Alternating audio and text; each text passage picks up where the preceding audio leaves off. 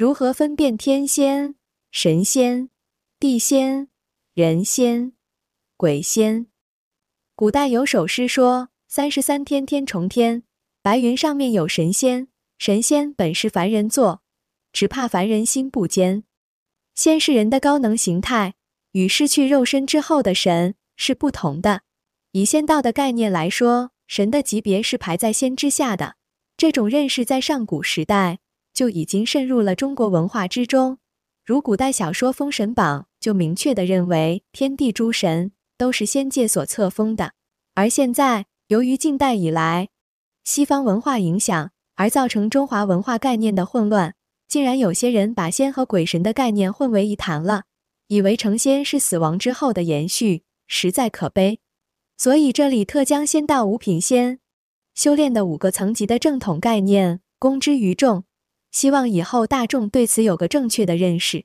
一天仙，天仙。阳神成就之后，继续加强虚化程度，而不断壮大，能力逐渐扩展，最终彻底超越宇宙物理限制，依元神界升起新的宇宙，并主宰其宇宙，摄受有缘众生，以无量化身引导众生趋向无上成就。天仙级修炼者是以阳神有足够的能力，随意进入超信息态，不是隐形术，而是身体与元神界合一。并可以随意由超信息态画出形体身，如同无中生有为成就标志。二神仙，神仙超越玄关境界，进入明体境界，依元神力量铸造阳神。神仙级修炼者是以阳神可以离开肉体独立生存为成就标志，达到神仙品则为圣贤级修士，地仙、人仙、鬼仙均为凡夫级修士。如何了解你是否达到了神仙品？如果你在定中已经由明点境界进入能所合一的无边的无云晴空境界，并能自由掌握这种境界，同时以这种境界为基础起修，则说明你的修炼层次已经达到了仙道所定名的神仙这一品级。三地仙，地仙由正定而获得玄关明点显现，但因见地不到，故不能超越玄关境界。即以此境界为究竟住处，依玄关之力量摄持改造身体，或依玄关求神通，肉体寿命可突破基因限制。地仙级修炼者是以肉体不再受到基因的衰老限制为成就标志，另有发展方向不同者，则以近似于阳神力量的空间物理作用能力为成就标志。地仙级的修炼比神仙级还要复杂繁难。修炼者之所以到地仙级便不能再上一层，完全可以说是因为对宇宙三态叠加存在形态的根本理论不了解，所以刚到了门口就以为是终极境界了。由此可知，在人仙、鬼仙级的修炼中，见解高低并不重要，而一旦到了地仙境界，见解不到位就没办法了。所以说，修道是智慧的成就，智慧不到量是不行的。地仙级以上的修炼。不可能以业余活动的形态完成，必须断绝外援专修。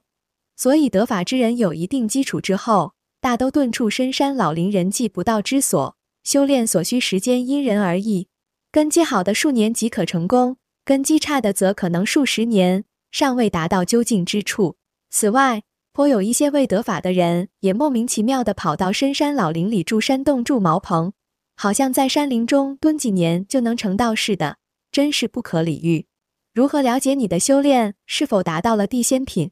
若在定中见到了一个蓝色或紫蓝色的明亮光点，不是想象出来的，并能随时进入这种见到明点的定境，以此境界为基础起修，并能在一定程度上获得明点的力量，则说明你的修炼层次已达到了仙道所定名的地仙这一品级。四人仙，人仙不追求成就道果。而以调摄真气之术养生健身，提高生命场虚化强度，提高抗御外界邪恶信息能量侵袭的能力。人仙不修炼者已达到百邪不侵、百病不生、延年益寿为成就标志。人仙不诸法不能使修炼者寿命长度超过基因的控制。基因对寿命的控制是对生命体种群进化的保护。一般来说。平均寿命越短的生物种，进化变异速度就越快。由此种群适应自然环境的能力也就越强，特别是原始生物，如病毒、细菌等。所以，基因对生物个体寿命的控制，实际上是为增强生物种群的生存能力。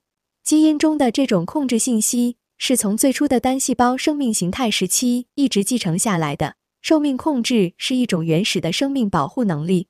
由此也可以看到生命来源信息的同一性，正如宝典所述，一切生命源于同一个元神，原始超信息。